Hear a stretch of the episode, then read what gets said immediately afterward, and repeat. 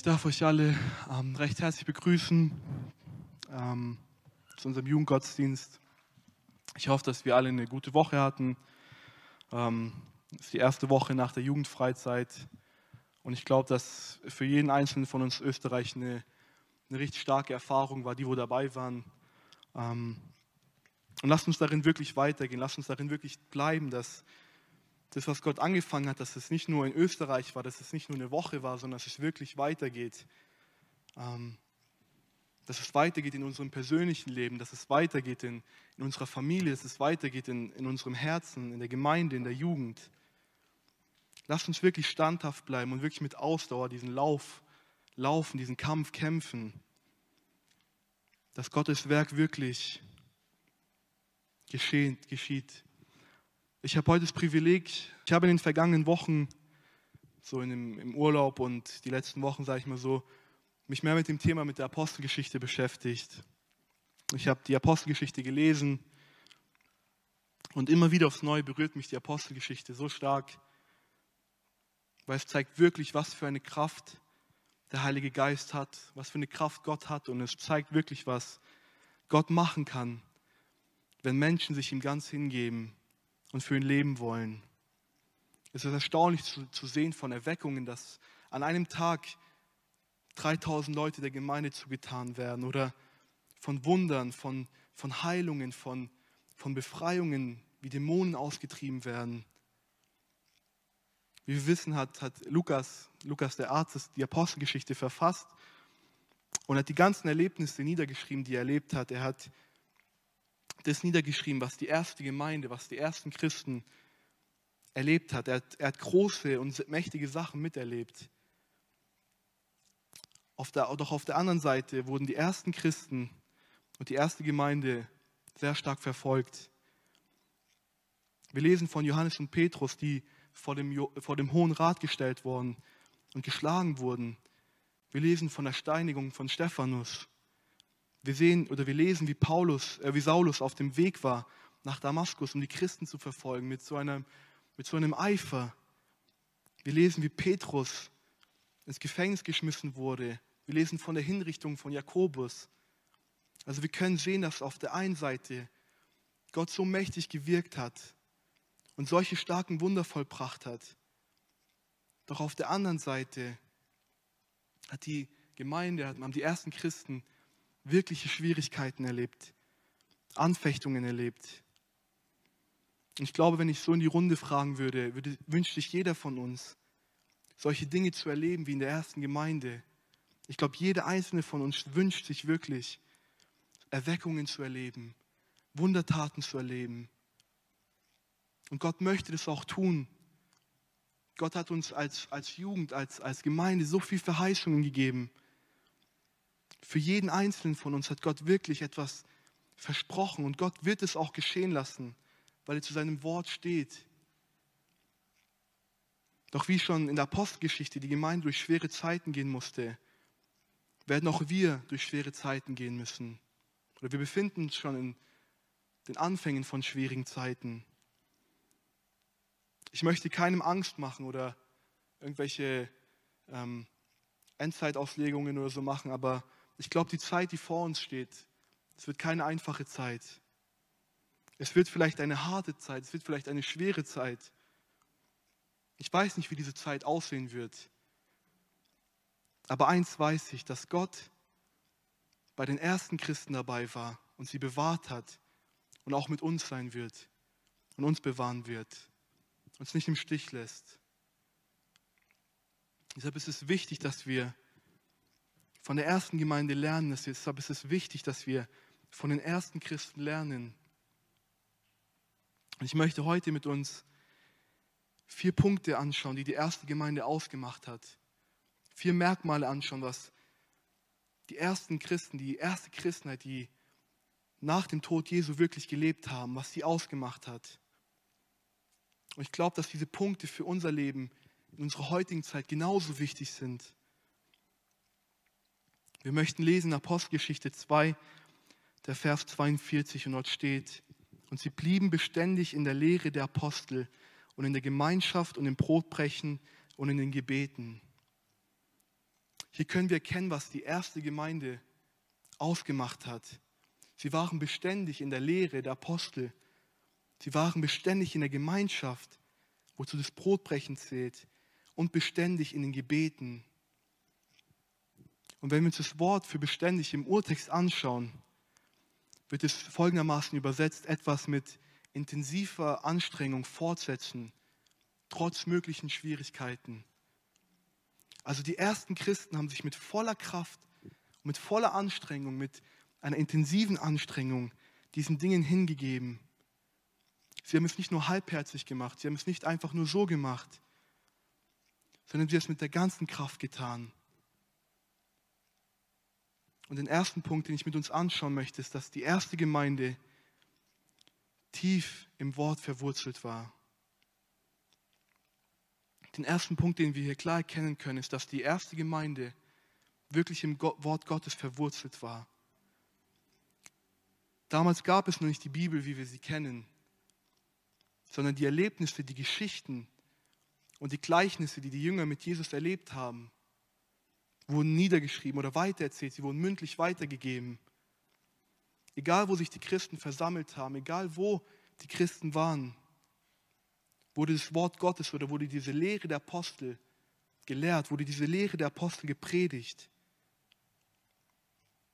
Jedes Mal, als die Christen sich trafen, wurde das Wort von einem gelehrt. Ob wir die Missionsreise von Paulus anschauen, egal wo er war, er hat die Gläubigen immer zusammengerufen, sie haben mich getroffen. Er hat gelehrt. Sie haben sich wirklich Zeit genommen für das Wort Gottes. Es war für die Christen damals so lebensnotwendig, weil sie wussten, dass die Worte von Jesus und die Lehre, die er predigte, wirkliches Leben gibt. Sie wussten, dass die Worte von Jesus wirkliche Nahrung sind. Nahrung, die sie zum Leben brauchen. In Matthäus 4, Vers 4 als, als Jesus vom, vom Teufel in der Wüste versucht wurde. Ähm, ist ein bekannter Vers, wo wir alle kennen, und dann steht dort, er beantwortete und sprach, es steht geschrieben, der Mensch lebt nicht vom Brot allein, sondern von einem jeden Wort, das aus dem Mund Gottes hervorgeht. Selbst Jesus wusste, dass das Wort, was aus dem Mund Gottes kommt, wirkliches Leben gibt. Selbst Jesus wusste, dass nicht irgendetwas anderes ihm Leben geben kann, außer das, was aus dem Wort Gottes, was aus dem Mund Gottes hervorkommt. Wenn wir das Volk Gottes, der, wenn wir das Volk Israel oder das Volk Gottes in der Wüste anschauen, kennen wir alle diese bekannte Geschichte, dass Gott ihnen dieses Manna vom Himmel gegeben hat. Gott hat ihnen gesagt, dass sie jeden Morgen Manna, dieses himmlische Brot nehmen sollen, wie viel sie es für den heutigen Tag benötigen. Jeder hat so viel genommen, wie viel er gebraucht hat. Der eine hatte vielleicht eine größere Familie, der andere hatte eine kleinere Familie, aber jeder hat so viel Manna genommen, wie viel es für den Tag nötig war. Aber es gab manche, die nahmen mehr, weil sie es noch für die nächsten Tage aufstauen wollten, weil sie es noch für sich behalten wollten, sie wollten noch mehr haben und sozusagen vorsorgen für die Zukunft. Doch dann lesen wir in 2. Mose 16, wir wollen es jetzt nicht anschauen, aber dass dieses Manna schlecht wurde. Weil Gott ihnen diese Verheißung gegeben hat, dass er ihnen jeden Tag das frische Brot geben wird, dass er ihnen jeden Tag dieses frische Manna, dieses Brot vom Himmel geben wird und dass sie davon leben. Und genauso ist es heutzutage wichtig. Es ist wichtig natürlich, dass wir auch normal essen, aber es ist wichtig, dass wir das Wort Gottes als unsere tägliche Nahrung zu uns nehmen. Wir können nicht an einem Tag so viel nehmen, dass es für die ganze Woche reicht. Das Wort Gottes muss jeden Tag als Nahrung zu sich genommen werden. Das Manna musste frisch sein. Genau so muss auch das Wort Gottes frisch in unserem Leben sein. Die erste Gemeinde hat es verstanden, dass sie beständig in dem Wort Gottes bleiben mussten, dass sie beständig in der Lehre der Apostel sein mussten, mit ganzer Anstrengung, mit ganzer Kraft, mit ganzer Hingabe. Sie haben verstanden, dass das Wort Gottes wirklich das Fundament eines jeden Gläubigen ist.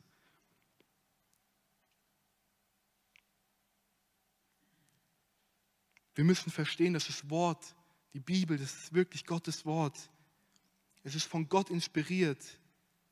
Durch Gottes Wort lernen wir sein Herz kennen. Durch Gottes Wort lernen wir seine Natur kennen. Nicht nur das, wir erleben, wie Gott zu uns spricht, wie er uns ermutigt oder wie er uns zurechtweist. Es ist wichtig, dass wir das Wort Gottes lieben lernen. Wer weiß, wie es in der Zukunft aussehen wird, ob wir noch so viele Bibeln haben dürfen überhaupt.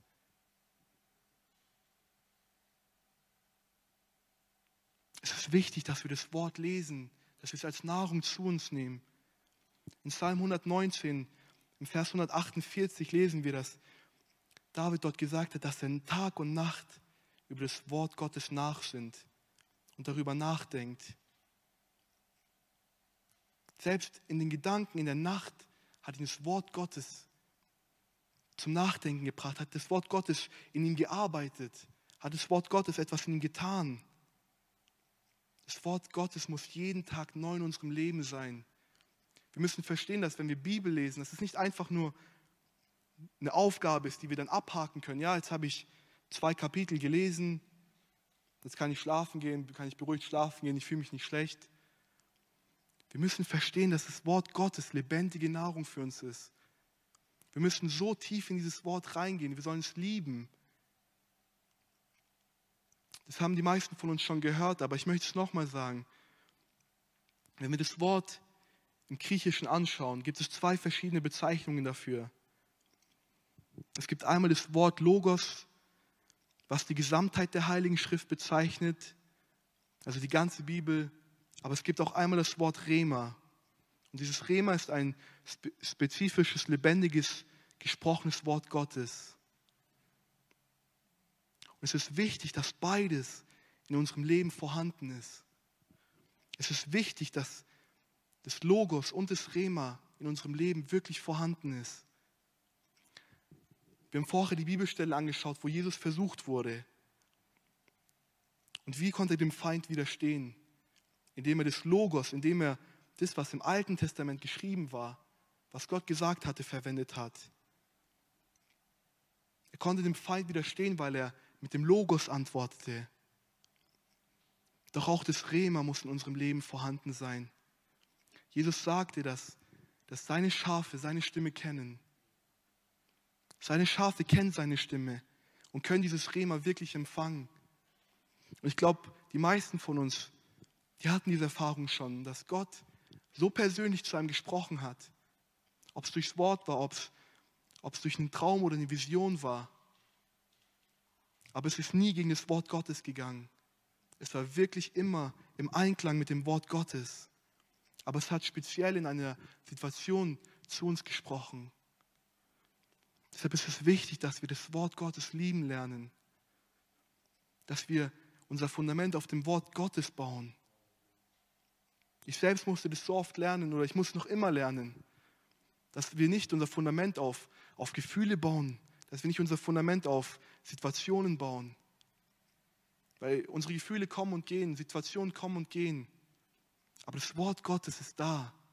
Das Wort Gottes ist beständig. Den zweiten Punkt, den wir uns anschauen möchten, ist, dass die erste Gemeinde eins war. Die erste Gemeinde war eins in der Gemeinschaft der Heiligen. Die erste Gemeinde war beständig in der Gemeinschaft und im Brotbrechen. Die, die ersten Christen, die erste Gemeinschaft traf sich immer wieder in der Gemeinschaft der Heiligen. Und sie wurden eine, sie wurden eine Einheit. Sie vernachlässigten nicht die Gemeinschaft der Heiligen, weil sie wussten, was für eine Kraft in der Gemeinschaft steckt, weil sie wussten, was für eine Kraft in der Einheit steckt.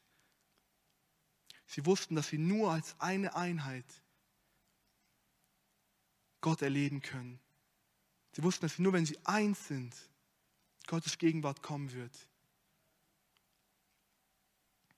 Wenn wir im Kapitel 2 einige Verse weiterlesen, sehen wir in den Versen 44 bis 46 folgendes. Alle Gläubigen waren aber beisammen und hatten alle Dinge gemeinsam. Sie verkauften die Güter und Besitztümer und verteilten sie unter alle, je nachdem, je nachdem einer bedürftig war. Und jeden Tag waren sie beständig und einmütig im Tempel und brachen das Brot in den Häusern, nahmen Speise mit Frohlocken und in Einfalt des Herzens. Hier können wir klar und deutlich erkennen, wie die Gemeinde ein Leib war, wie die Gemeinde eine Einheit war. Sie haben alles verkauft, was sie hatten. Sie haben alles, die ganzen Güter, die ganzen Sachen haben sie verkauft und haben es zusammengelegt, haben es zusammengemacht. Das bedeutet nicht, dass wir alles verkaufen müssen, dass wir jetzt unser ganzes Hab und Gut aufgeben müssen, dass wir alle jetzt hier in der Gemeinde wohnen oder so. Aber es geht um das Herz dahinter. Sie waren einmütig im Tempel, sie waren einmütig in der Gemeinschaft, einmütig im Brechen des Brotes. Wenn wir uns das Wort für einmütig im Griechischen anschauen, ist es Homotymadon. Es setzt sich aus zwei Wörtern zusammen und ich fand es richtig interessant. Es setzt sich einmal aus dem Wort Homos, was gleich bedeutet, und Thymos, was Leidenschaft bedeutet. Also wenn man es zusammensetzt, oder dieses Wort, was da verwendet wird, hatten die Jünger die gleiche Leidenschaft, hatten die Jünger das gleiche Verlangen. Sie hatten das Verlangen, dass Gott unter ihnen wirkt. Sie hatten ein Ziel. Sie hatten ein Ziel, dass Gott unter ihnen wirkt, dass wenn sie sich treffen als eine Einheit, wenn sie sich treffen als Gemeinschaft der Heiligen, dass Gott wirklich da ist. Das Wort wird allein in der Postgeschichte zehnmal verwendet, in verschiedensten Stellen. Zum Beispiel wird es in Apostelgeschichte 1, Vers 14 verwendet, als sich die Jünger nach der Himmelfahrt Jesu versammelt haben zum Gebet. Oder ein ähnliches Wort wird in Apostelgeschichte 2, Vers 1 verwendet, als der Heilige Geist auf die Jünger gekommen ist. Also wir können erkennen, dass die Gemeinde, dass die ersten Christen wirklich eins waren. Sie waren eine Einheit und wollten, dass das Wirken des Heiligen Geistes unter ihnen ist. Es ging nicht darum, wer der Größte ist. Es ging nicht darum, wer im Vordergrund steht. Sondern es ging darum, dass Gott wirkt und dass Gott allein groß gemacht wird. Auch heutzutage ist es so wichtig, dass wir so eine Einheit sind dass, und wir nichts reinlassen, was die Einheit zerstört. Wir müssen verstehen, dass Gott nur in der Einheit wirken kann und dass Gott auch nur in Einheit wirken wird. Deshalb ist es wichtig, dass wir von der ersten Gemeinde lernen, wie diese Einheit aussieht, wie wichtig diese Einheit ist. Ich glaube, ich bin der festen Überzeugung, dass die Jünger niemals solche Sachen erlebt hätten, wenn sie nicht eins wären in ihrem Herzen. Selbst Jesus, unser Vorbild, unser, unser Retter, unser Herr, hat im hohen priesterlichen Gebet in Johannes 17, in Vers 21 gebetet, Vater, mach sie eins, so wie ich und du eins sind. Für Jesus war diese Einheit etwas so Wichtiges. Es war etwas Heiliges. Er betet, dass wir so eins sind, wie er und der Vater eins sind. So eine enge Verbindung hatte Jesus mit dem Vater. Sie waren so eins. Und das ist, was Jesus sich wünscht für die Gemeinde. Das ist, was Jesus sich wünscht für uns heute. Dass wir alle mit einem Herzen dieses gleiche Verlangen haben, diese gleiche Leidenschaft haben. Dass Gott wirkt, dass Gott diesen Ort erfüllt, dass Gott in, in unserer Zeit etwas macht. Und im Zusammenhang mit der Einheit oder mit dieser Gemeinschaft lesen wir auch immer das Brotbrechen. Das Brotbrechen wird immer dann erwähnt oder meistens erwähnt, wenn von der Gemeinschaft die Rede ist. Das Brotbrechen ist ein Zeichen der Einheit des Leibes Christi. Es ist ein Zeichen, dass man ein Leib ist, dass man gemeinsam an das Werk des Herrn denkt. In 1. Korinther 10, die Verse 16 bis 17, schreibt Paulus über das Abendmahl. Der Kelch des Segens, den wir segnen, ist er nicht die Gemeinschaft des Blutes des Christus? Das Brot, das wir brechen, ist es nicht die Gemeinschaft des Leibes des Christus? Denn es ist ein Brot, so sind wir, die vielen, ein Leib, denn wir alle haben Teil an dem einen Brot. Wir alle sind eine Einheit. Wir haben Teil an diesem Leib, wir haben Teil an dem, an dem Leib Christi. Es ist wichtig, dass wir für Einheit kämpfen und einstehen. Dass wenn schlechte Gedanken kommen, dass wir das nicht zulassen. Dass wenn, wenn Leute schlecht reden, dass wir das nicht tolerieren. Sondern dass wir dafür aufstehen, dass wir für das Richtige aufstehen. Wir alle sind teuer erkauft. Jeder einzelne von uns, der heute Abend hier ist, ist teuer erkauft. Und es geht nicht darum, wer von uns besser ist, wer von uns das größte Talent hat, sondern es geht einzig und allein um die Herrlichkeit Gottes. Es geht einzig und allein darum, dass Gott groß gemacht wird. Wir leben nicht für uns, sondern wir leben dafür, dass, dass wie wir vorher auch gesungen haben, dass Gott auf dem Thron diese Ehre und diesen Lobpreis bekommt. Das Dritte, was wir erkennen können, ist, dass die erste Gemeinde eine Gemeinde des Gebets war. Ein weiteres Merkmal, was die Gemeinde ausgemacht hat, sie waren eine Gemeinde des Gebetes. Durch die ganze Apostelgeschichte, ob wir am Anfang sind, ob wir in der Mitte sind oder am Ende sind, können wir immer klar und deutlich erkennen, dass die Gemeinde wirklich gebetet hat. Sie trafen sich täglich zum Gebet. Ob sie in den Tempel gegangen sind oder ob sie sich im, im Obergemach getroffen haben oder irgendwo. Sie haben sich ständig getroffen zum Gebet. Wie wir vorher auch schon angeschaut haben, das Wort beständig. Also sie haben sich mit ganzer Anstrengung, mit ganzer Hingabe dem Gebet geweiht. Egal welche Situationen gekommen sind, sie haben gebetet. Sie wussten, dass das Gebet ihre Zuflucht ist und dass das Gebet erhört wird. Sie haben verstanden und sie waren dieser festen Überzeugung, dass das Gebet der Schlüssel ist. Wir alle kennen die bekannte Geschichte von Petrus, seiner Befreiung. Zu dieser Zeit hat König Herodes ähm, Jakobus auch einen Jünger hinrichten lassen. Und er sah, dass es dem Volk gefiel. Das Volk hatte Wohlgefallen daran, dass, dass Jakobus hingerichtet wurde. Und weil es dem Volk gefallen hat, weil es dem Volk, ich weiß nicht, ob es ihnen Spaß gemacht hat oder so, aber auf, aufgrund dessen hat Herodes Petrus festgenommen und ließ ihn ins Gefängnis werfen. Und währenddessen Petrus im Gefängnis in Ketten liegt, können wir erkennen, was die Gemeinde gemacht hat.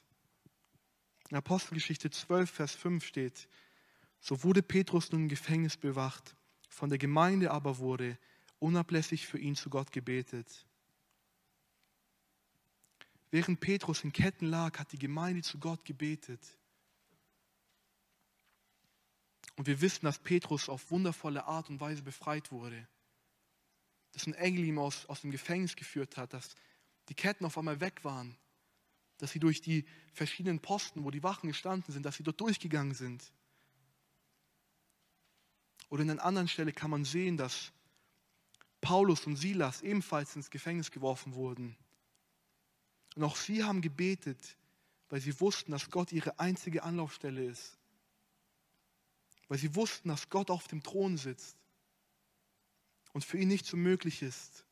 In Apostelgeschichte 16, die Verse 25 bis 26, lesen wir kurz. Da steht, um Mitternacht aber beteten Paulus und Silas und lobten Gott mit Gesang und die Gefangenen hörten ihnen zu.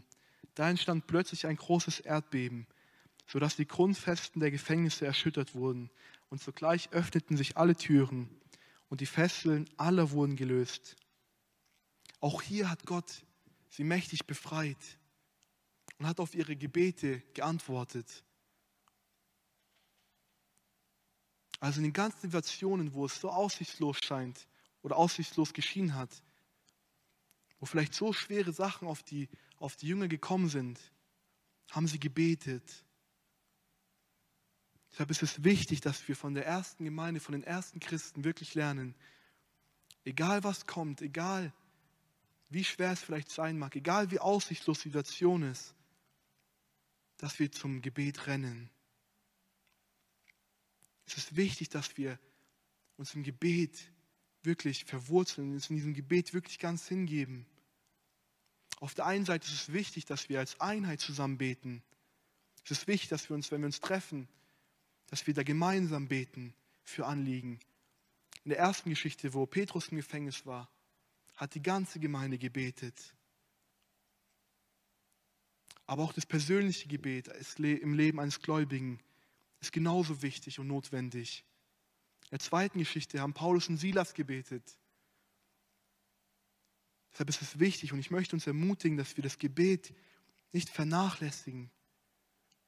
Dass wir das Gebet mit der Gemeinschaft, mit, mit der Gemeinde nicht vernachlässigen.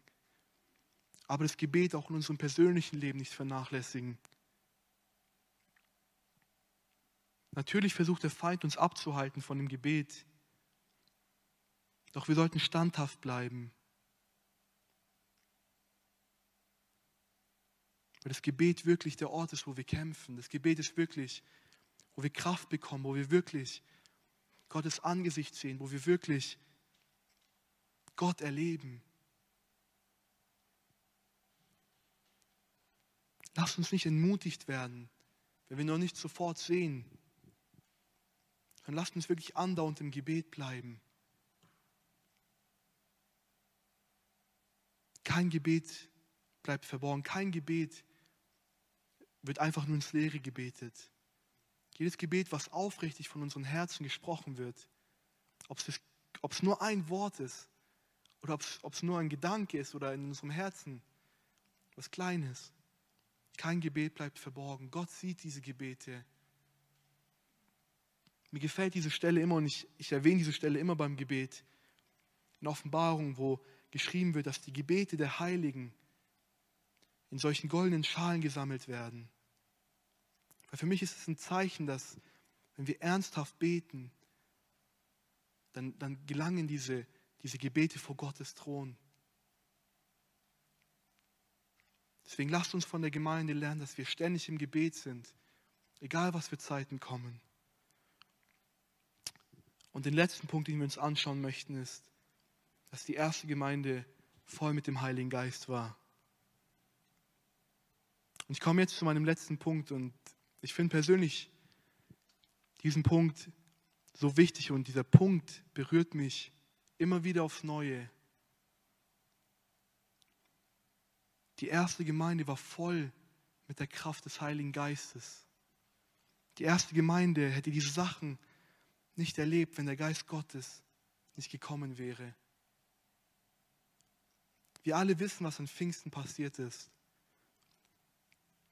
Wir wissen, dass an Pfingsten der Geist Gottes mächtig auf die Jünger gekommen ist und sie befähigt, befähigt hat. Der Geist Gottes hat ihnen Kraft gegeben, wirklich effektive Jünger zu sein. Wir haben diese Stelle vielleicht schon so oft gelesen, aber ich möchte sie nochmal lesen. In Apostelgeschichte 2, die Verse 1 bis 4. Und als der Tag des Pfingsten sich erfüllte, waren sie alle einmütig beisammen und es entstand plötzlich vom Himmel her ein Brausen, wie von einem daherfahrenden gewaltigen Wind, und erfüllte das ganze Haus, in dem sie saßen. Und es erschienen ihnen Zungen wie von Feuer, die sich zerteilten und sich auf jeden von ihnen setzten. Und sie wurden alle vom Heiligen Geist erfüllt und fingen an, in anderen Sprachen zu reden, wie der Geist es ihnen auszusprechen gab.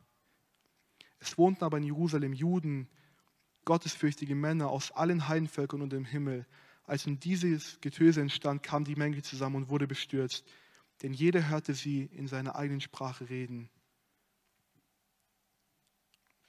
Ich berührt dieses Ereignis immer wieder so aufs Neue.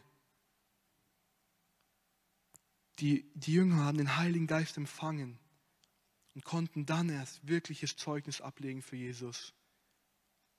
Petrus konnte dann die Pfingstpredigt predigen, als der Heilige Geist auf ihn gekommen ist. Bei einer einzigen Predigt haben sich 3000 Leute der Gemeinde hinzugetan, haben sich 3000 Leute bekehrt. Die Jünger haben den Heiligen Geist benötigt. Sie haben den Heiligen Geist gebraucht. Der Heilige Geist hat ihnen die Kraft gegeben. Der Heilige Geist hat ihnen die Richtung gezeigt. Durch die Apostelgeschichte können wir sehen, wie der Heilige Geist die Leute geführt hat. Der Heilige Geist hat zu Paulus, zeigte zu Paulus eine Vision, dass er nach Mazedonien gehen muss, weil er dort benötigt wird. Der Heilige Geist hat sie geführt und geleitet. Oder wenn wir Philippus ansehen, er lebte in Erweckung in Samarien oder in einer Stadt in Samarien. Aber der Geist sagte ihm, geh in eine andere Straße. Und dort begegnet er dem Kämmerer aus Äthiopien. Der Heilige Geist hat ihr Leben komplett eingenommen und hat sie geführt und geleitet. Die erste Gemeinde war voll des Heiligen Geistes. Und genauso ist es heutzutage wichtig, in unserer Zeit, dass wir voll Geistes sind. Jesus hat es verheißen. Jesus hat seinen Heiligen Geist verheißen.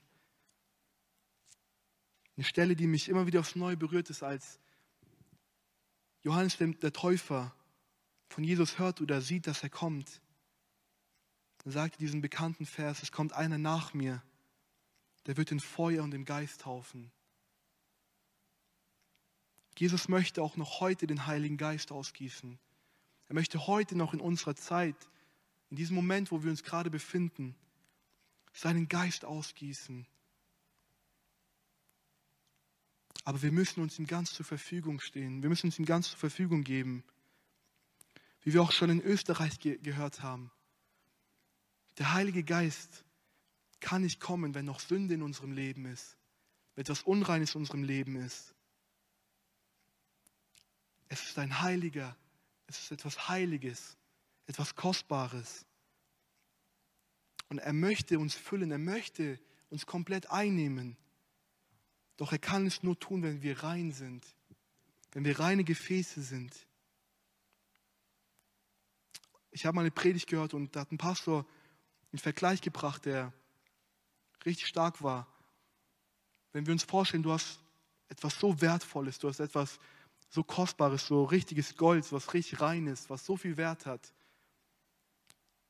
Und du gibst es jemandem, der darauf nicht aufpasst, der damit in den Dreck geht, der damit nicht sorgfältig umgeht, der damit macht, was er will, der darauf nicht aufpasst, das nicht wertschätzt.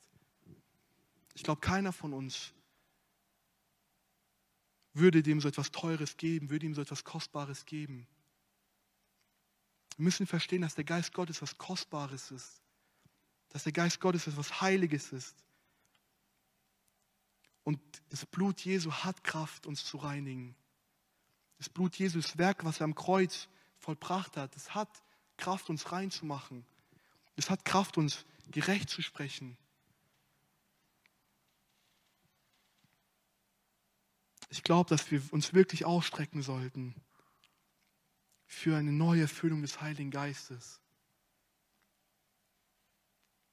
Ich glaube, in den Zeiten, wo wir leben oder in den Zeiten, die wir kommen werden, ist es so wichtig, dass wir die erste Gemeinde als unser Vorbild nehmen. Dass wir die erste Gemeinde wirklich wie als so ein, ja genau, wie ein Vorbild wirklich nehmen.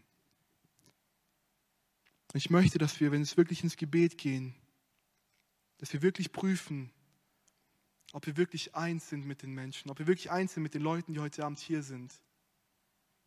Ob wir irgendwas in unserem Herzen gegen einen haben. Und wenn es so ist, dann sei ehrlich. Bring es vor Gott. Bring es vor Gott, dass wir wirklich eine Einheit sind. Wir sind heute nicht viele, aber es ist egal, wie viel wir sind. Es ist wichtig, dass wir eins sind. Lasst uns, wenn wir wissen, dass irgendwo noch Sünde in unserem Leben ist, lasst uns nicht bewusst da drin bleiben. Lasst uns es vor Gottes Thron bringen. Wenn wir das gemacht haben und wenn wir uns wirklich mit dieser gleichen Leidenschaft, mit diesem gleichen Verlangen nach Gottes Geist ausstrecken, glaube ich, dass Gott wirken wird. Glaube ich, dass Gott seinen Geist geben möchte. Doch wie wir gehört haben, es ist wichtig, dass wir eins sind. Es ist wichtig, dass wir rein gemacht sind. Das Lobpreisteam kann nach vorne kommen. Wir wollen noch ein Lied singen, bevor wir danach beten. Nimm dieses Lied wirklich ernst. Nimm diese Zeit währenddessen wirklich ernst. Es ist wirklich wichtig, dass wir nicht nur etwas spielen, Dass wir nicht einfach nur so uns treffen, um dabei zu sein, sondern dass wir uns wirklich mit einer gleichen Leidenschaft, mit einem gleichen Verlangen treffen. Ich glaube, jeder von uns, jeder Einzelne, der hier ist, der wünscht sich eine neue Begegnung, eine neue Füllung mit dem Heiligen Geist und ein Feuer des Geistes in seinem Leben. Und Gott möchte es geben. Aber wir müssen wirklich aufrichtig vor ihn kommen. Lasst uns gemeinsam aufstehen. Ich möchte noch kurz zum Schluss beten. Dann singen wir dieses Lied und nehmen diese Zeit wirklich ernst. Schau nicht auf das, was links und rechts, was dein Nachbar tut oder der Vordermann oder der Hintermann. Dann schau wirklich auf Gott. Schau auf dein Herz. Herr Jesus, ich danke dir wirklich von ganzem Herzen, dass du mächtig bist, Herr Jesus, dass du ein Werk angefangen hast, Herr. Ich danke dir, dass du wirklich groß bist, Herr. Dass du auf dem Thron sitzt, Herr Jesus, und wir kommen vor deinen Thron, wir kommen zu deinen Füßen, Herr Jesus. Wir wollen als eine Einheit kommen, Herr Jesus. Mit dem gleichen Verlangen, mit dem gleichen, mit dieser gleichen Leidenschaft, dass du wirklich wirkst. Dass du deine Gegenwart ausgießt, dass du deinen Geist ausgießt, Herr dass wir nicht mehr dieselben Leute sind, dass wir verändert sind, dass wir wirklich befähigt sind. Voller Kraft des Heiligen Geistes, Herr Jesus. Ich danke dir, dass du jeden Einzelnen so sehr liebst, dass du jeden Einzelnen teuer erkauft hast mit deinem kostbaren Blut, mit deinem kraftvollen Blut, Herr Jesus. Ich bete dich wirklich, dass du heute Abend etwas tust in unseren Herzen. Mein Gebet ist, dass wir wirklich verändert nach Hause gehen, dass wir wirklich wahre Nachfolger werden, wahre Christen, wahre Gläubige werden. Lass, dass wir dich wirklich erkennen und auf dich schauen, Herr Jesus. Ich danke dir von ganzem Herzen. Amen.